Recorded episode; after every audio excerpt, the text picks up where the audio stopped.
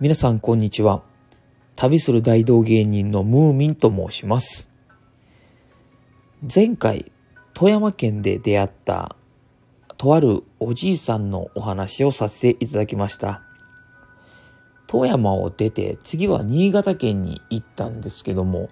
その新潟県を出て山形に向かう途中にまた一つ事件が起きました。山形の山形市内に向かうときに坂町というところで乗り換えをするんですけどもその乗り換えが謎の90分待ちとかになるんですね。ちょっと前に出発してるんですよ。なぜこれが待てんかと。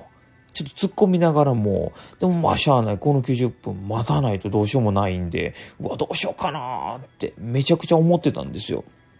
で、そこで思いついたのが、ヒッチハイクだったんですね。待ち時間が90分あるんで、じゃあ頭の60分間をヒッチハイクに費やして、もし人が止まってくれたら、そのまんまその車で山形に向かう。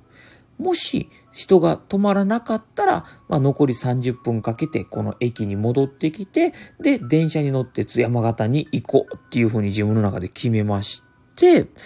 で、国道に出て山形方面ってスケッチブックに書いて人生初のヒッチハイクをするんですよ。でもね、世の中やっぱ物騒なんで、残念ながらなかなか車って止まってくれないんですよ。まあ今思えばなんですけど、正直僕の立ってる場所がちょっと若干悪かったなというか、ヒッチハイクをするにあたってはなかなか車が止まってくれにくい場所にいてたんで、正直自分にもちょっと責任があったなと思うんですけども、当時の自分にはよく分かってないんで、単純に全然車が止まってくれないことに少し傷ついてたんですね。えーしばらくこう構えてずっと車待ってたんですけども、全然車は止まってくれなくて、ただ、一個だけね、僕の肩をポンポンって叩く人がいたんですよ。で、なんやろと思って、パッて振り向いてみたら、そこに立ってたのが警察官やったんですよ。で、その警察官が僕の顔を見て、君怪しいな、免許証見せてくれ。って言うんですよね。まさかの職務質問ですよ。びっくりしまして。で、僕当時免許証持ってなかったんで、すいません、持ってないですって言ったら、あじゃあ住所と名前と連絡先ここに書いてくれるかっていう風にそういうの全部控えられまして、で、まあその際警察官がね、まあ最近世の中物騒やからね、って言って、まあ帰っていったんですよね。で、まあ、いろんな意味で、もうすごい心折れてたんですけども、結構諦め悪い性格なんで、じゃもうちょっとだけ、もうちょっとだけ頑張ろうっていうことで、もう一回またヒッチハイクを続けたんですよ。で、しばらく続けて、もう40分ぐらい経ったのかな全然止まってくれないなそろそろ諦めようかなって思った時に、反対車線に白の軽自動車がキーって1台止まったんですよ。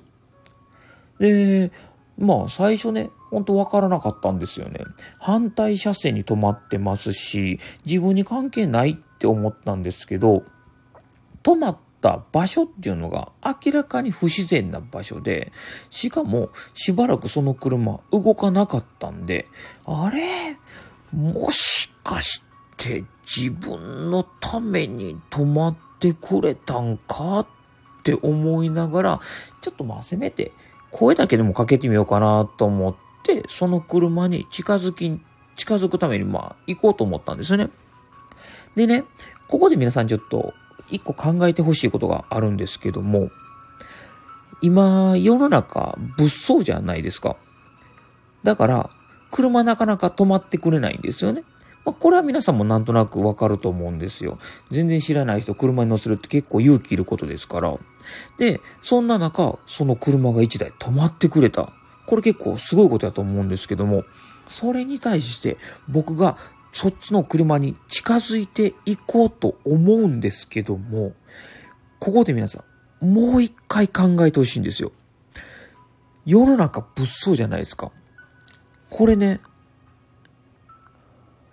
乗せてもらう方も結構怖いんですよ。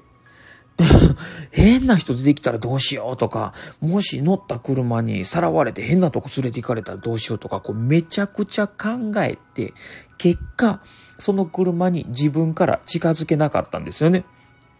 うん、で、まあしばらく様子見てたらですね、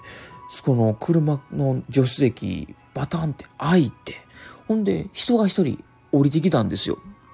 で、降りてきて、パッてその降りてきた人なんですけども、もういでたちが、金髪、タンクトップ、色黒、筋肉質、そしてサングラスをかけた男の人やったんですよね。